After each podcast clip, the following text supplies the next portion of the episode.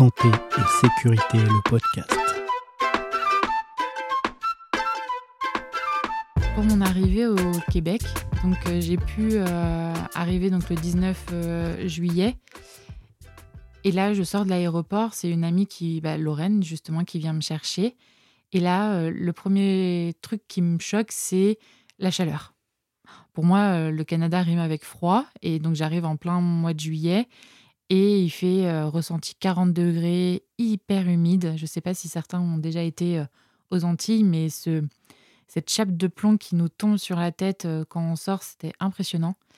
Et donc là, mon ami me, me, dépose dans mon Airbnb pour 14 jours, donc où j'ai pas le droit de sortir, pour ben, en prévention du, du, Covid. Et donc là, 14 jours très longs, dans un petit Airbnb euh, où il fait très chaud. Il y avait juste un petit ventilateur qui faisait un bruit euh, de moteur d'avion. Et, euh, et, un petit balcon. Donc en fait, j'ai admiré, pendant 14, les 14 premiers jours, j'ai admiré Montréal de mon balcon. je me souviens, le premier soir, c'était un coucher de soleil, mais de fou. Et je me suis dit, oh, c'est vraiment beau, j'adore.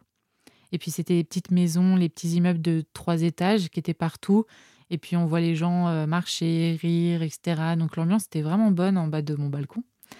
Euh, et, puis, et puis voilà, donc je passe 14 jours à faire euh, mes démarches. Ensuite, il faut, on reçoit aussi notre affectation dans notre service au CHUM, parce qu'il faut savoir qu'on fait trois choix de service et on le sait qu'au dernier moment, quel service, on, quel service a été sélectionné pour nous.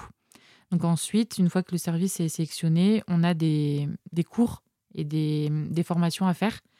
Donc bah, ces 14 jours-là m'ont permis de faire ces formations-là. J'ai acheté aussi euh, sur le marketplace euh, des casseroles, euh, des choses que les gens me ramenaient vu que moi je ne pouvais pas quitter mon appartement. Donc j'ai commencé à acheter des choses comme ça. Et après, au bout de 14 jours, je suis allée dans mon appartement définitif où, où j'ai pu m'installer. L'installation a été très difficile parce que euh, pendant le Covid, euh, la livraison des meubles était très longue. Donc euh, j'ai passé presque un mois avec juste une chaise de camping dans mon salon. et heureusement, les anciens locataires m'avaient laissé leur lit. Donc par contre, le lit des années, des années 50, là, un truc mais horrible. Donc ça, je l'ai vite, je l'ai vite vendu et puis j'ai vite racheté mon lit. Donc j'avais mon lit, une chaise de, jardin dans le salon et c'est tout. Voilà, pendant un mois. Euh, parce que le, les livraisons de canapé, même Ikea, tout était euh, en rupture de stock, tout mettait euh, un mois, deux mois à venir. Donc j'ai un peu pris ce qui était disponible sans trop faire attention à mes goûts, à ce que j'avais envie comme déco, parce que bah faut juste se meubler et, et prendre ce qu'il y a à disposition. Donc non, l'aménagement a été un peu difficile pour la petite histoire aussi, euh, les, propriétaires faisaient des travaux euh, en haut. Et un matin, je me retrouve avec euh, le plafond complètement, bah, complètement détruit. Et en fait, tout était tombé sur ma chaise de, jardin. Donc en fait, le, monsieur des travaux en haut était passé à travers le plafond et est arrivé dans mon, appartement. Je fais, bon, bah, super, l'arrivée, bon, tout va bien, tout le monde va bien, hein, il y a eu plus de peur que de mal. Mais euh, ouais, non, je me suis dit, oh mais dans quel, euh, dans quel appartement je me suis fourrée encore? Mais après, ça a été. Ensuite, ça a bien pris deux mois avant d'être bien dans mon appart.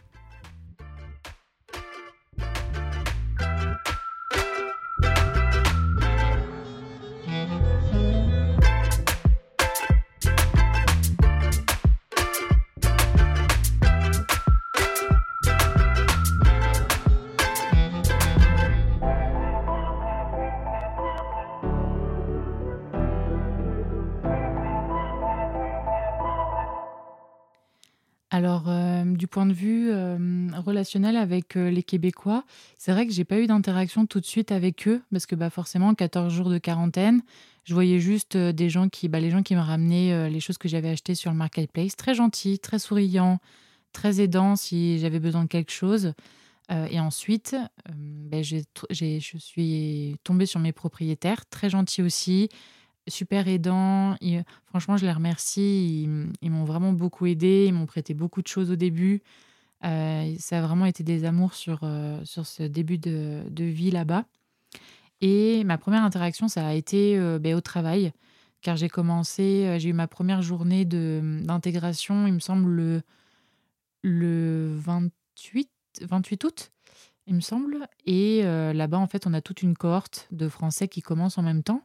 Donc, euh, on a pu lier contact entre nous et, et vivre, voilà, vivre un peu notre vie tous ensemble. Donc, on allait dans un bar après, après les, les, réunions et je me suis liée d'amitié avec une Française c'est vrai que globalement, dans toute mon expérience euh, des trois ans, je me suis pas vraiment liée avec les Québécois. C'est très difficile. En fait, ils sont très gentils, très accessibles, euh, très aidants, mais c'est difficile, je trouve, de passer la barrière euh, personnelle, de sortir dehors avec eux, de d'aller chez eux, d'être invité, etc. Certains, ça se passe bien, mais souvent, c'est assez c'est assez bloqué avec les Québécois. Donc j'avoue que je suis pas mal restée avec euh, des Français expatriés euh, au Canada.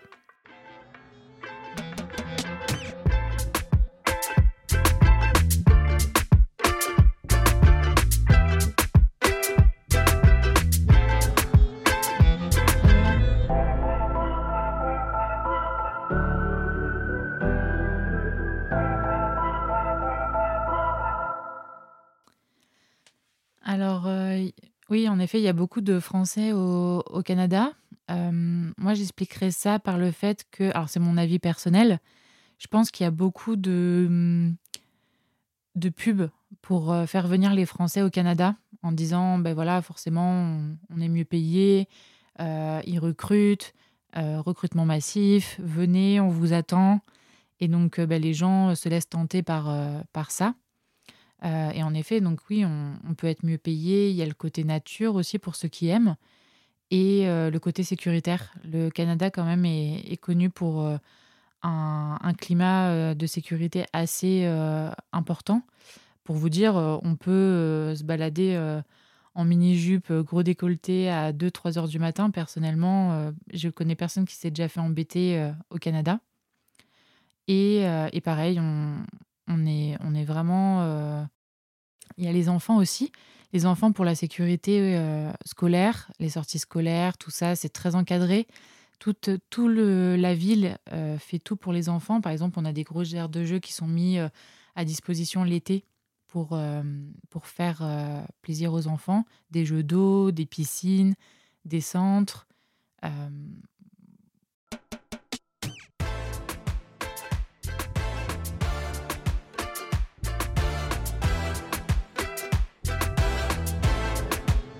Santé et sécurité, le podcast.